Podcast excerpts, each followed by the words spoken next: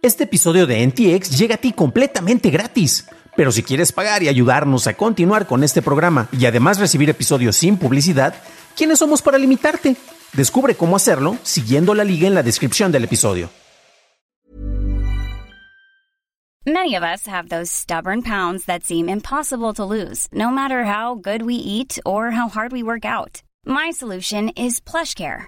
PlushCare is a leading telehealth provider with doctors who are there for you day and night to partner with you in your weight loss journey. They can prescribe FDA-approved weight loss medications like Wagovi and Zepbound for those who qualify.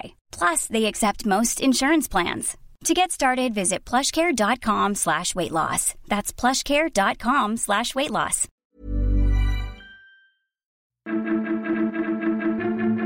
La República Centroafricana abraza el Bitcoin, Uber lanza programa de radio y el ejército ruso usa delfines para proteger sus puertos. Estas son las noticias de Tecnología Express con la información más importante para la semana que termina el 29 de abril de 2022. La mesa directiva de Twitter aceptó la oferta de compra de Elon Musk para adquirir la compañía por un total de 44 mil millones de dólares. Los accionistas de Twitter recibirán 54 dólares con 20 centavos por acción y una vez que el trato se finalice, Twitter será una compañía privada. Se espera que el acuerdo cierre en algún momento del año. Tras la adquisición de Twitter, el comisionado de la Unión Europea para el Mercado Interno, Thierry Breton, dijo al Financial Times cómo Elon Musk debe seguir las reglas de moderación de contenido en línea o arriesgarse a la imposición de restricciones. Declaró que cualquiera que quiera beneficiarse de este mercado deberá cumplir con los lineamientos. La junta directiva de Twitter deberá asegurarse de que si opera en Europa deberá cumplir con las obligaciones, entre ellas la moderación, manejo de algoritmos abiertos, libertad de discurso, transparencia en las reglas, así como asumir responsabilidades para cumplir con nuestras reglas referentes a los discursos de odio, pornografía de venganza o acoso. La Unión Europea acordó los términos de la Ley de Servicios Digitales en la cual se establecen varias obligaciones para las plataformas tecnológicas, como la prohibición de redireccionar anuncios basados en religión, orientación sexual y etnicidad, así como los patrones oscuros, que se refiere a interfaces confusas o engañosas que buscan inducir al usuario a tomar ciertas decisiones y además requiere transparencia en las funciones que cumplen los algoritmos de recomendaciones para grandes plataformas, así como el proporcionar más información sobre la eliminación de contenido con un proceso de apelación claro. La legislación aún debe ser votada para ser completamente aprobada. Varios desarrolladores de iOS informan que recibieron un correo electrónico enviado por Apple con un aviso de mejora de la aplicación en donde se advierte que las aplicaciones que no se han actualizado en un periodo significativo serán eliminadas si no se actualizan dentro de 30 días. Esto no parece ser una nueva política de Apple, sino un cambio en el reforzamiento de normas. Apple cambió su política en 2016 para decir que comenzaría a eliminar aplicaciones no actualizadas. Después de la eliminación, las aplicaciones ya descargadas permanecerán en los dispositivos de los usuarios.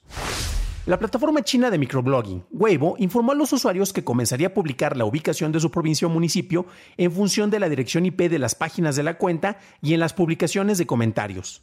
Esto en un esfuerzo por combatir los malos comportamientos en la plataforma. Los usuarios no pueden optar por no ser parte de dicho cambio, y los usuarios del exterior de China también verán su IP mostrada. Fuentes del South China Morning Post dicen que China realizará un simposio con las firmas tecnológicas más grandes del país después del Día del Trabajo para asegurar a los ejecutivos que el gobierno planea limar su rechazo hacia la Big Tech. Antes del simposio se informa que el gobierno llevará a cabo una reunión para sintonizar a todos los reguladores en la misma frecuencia sobre esta nueva dirección. En una reunión con el Politburo de China el 29 de abril, el gobierno dijo que normalizará el control sobre el sector tecnológico y diseñará medidas para apoyarlo. Sony anunció el viernes que planea renovar sus planes de suscripción para PlayStation Plus. Estos empezarán a tener vigencia a partir del 23 de mayo en la mayor parte de Asia, el 1 de junio en Japón y el 13 de junio en el continente americano y el 22 de junio en Europa. Fidelity Investment anunció que a finales de este año se convertirá en el primer proveedor mayoritario de planes de jubilación que permitirá a los clientes incluir una cuenta con Bitcoin en sus planes de jubilación. Fidelity permitirá a las empresas dejar que los ahorradores asignen hasta el 20% de sus fondos en Bitcoin. Es posible que otros activos digitales se incorporen en el futuro. La implementación dependerá del operador de los planes de jubilación, que usualmente son las empresas, por lo que es posible que no esté disponible para todos los usuarios de Fidelity. Apple lanzó su servicio de autorreparación en los Estados Unidos, en donde ofrece manuales, piezas y herramientas para reparar el iPhone 13, el 12 y los nuevos modelos SE. Apple planea expandir el programa a Europa para fines de 2022, además de hacer que las piezas estén disponibles para las Macs con procesadores M1. Los dispositivos de Amazon Echo ahora pueden reportar la llegada de personas y entregas de paquetes detectados por las cámaras de timbres inteligentes. Esto llegará primero a algunos Ring Doorbells con soporte planeado para cámaras de abode. Los anuncios de personas también llegarán a los productos Google Nest. Esto funciona con una nueva API, por lo que otras plataformas podrán incorporar esta función en sus dispositivos. Los accionistas de Activision Blizzard votaron abrumadoramente a favor de la venta de la empresa Microsoft por 69 mil millones de dólares. El acuerdo aún necesita ser aprobado por la Comisión Federal de Comercio. Epic Games adquirió Bandcamp el mes pasado. Ahora Epic presentó una moción de una orden judicial preliminar para impedir que Google elimine Bandcamp de su Play Store. Las ventas de música digital estaban exentas del uso del sistema de pagos de Google, pero un cambio de política ahora requiere que las aplicaciones usen Play Billing a partir del 1 de junio. La República Centroafricana es ahora el segundo país en adoptar Bitcoin como moneda de curso legal. La República usa el franco centroafricano respaldado por Francia como su moneda regular. El franco es emitido por la Cooperativa Financiera de África Central como parte de la Comunidad Económica y Monetaria de África Central. También es usado en Camerún, Chad, República del Congo, Guinea Ecuatorial y Gabón. El movimiento para adoptar Bitcoin en la República Centroafricana se busca como una forma de obtener independencia financiera de Francia en el manejo de su moneda. Este lunes, la Suprema Corte de Justicia de México decidió anular el PANAUT o Padrón Nacional de Usuarios de Telefonía Móvil. Al respecto, la ministra Norma Lucía Piña comentó que no se justifica de manera razonable las violaciones a los derechos a la privacidad, intimidad y protección de datos personales que conllevaría formar esta base de datos. La propuesta del PANAUT fue publicada en abril de 2021. Uber anunció el lanzamiento de una herramienta de comunicación con socios conductores llamada Radio Uber. Como su nombre lo indica, es un programa de radio el cual se transmitirá los jueves de 6 a 7 pm en las estaciones Radio Sabrosita, en el 590 AM, y Bandolera en el 1410 del AM, del grupo NRM Comunicaciones, con retransmisiones los sábados a la misma hora. El programa será conducido por Guillermo Lira, periodista especializado en el sector automotriz, y contará con invitados y entrevistas. De acuerdo con un reporte del Instituto Naval de los Estados Unidos, imágenes satelitales muestran el uso de delfines entrenados por parte de las Fuerzas Armadas rusas para defender los puertos del Mar Negro. Dos delfines han sido identificados en la entrada del puerto de Sebastopol, la base naval más importante de la Marina rusa.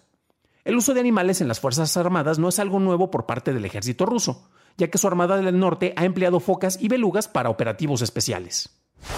Para un análisis más a detalle en inglés, visita nuestro sitio hermano dailytechnewshow.com en donde encontrarás notas y ligas a las noticias. Recuerda que nos puedes escuchar en Apple Podcast, Spotify, Acast y también en nuestro skill de Alexa. Eso es todo por hoy. Gracias por tu atención. Nos estaremos escuchando en el próximo programa y deseo que tengas un fantástico fin de semana.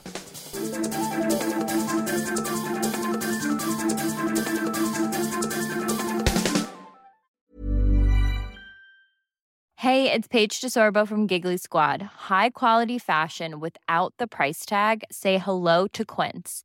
I'm snagging high-end essentials like cozy cashmere sweaters, sleek leather jackets, fine jewelry, and so much more. With Quince being 50 to 80% less than similar brands.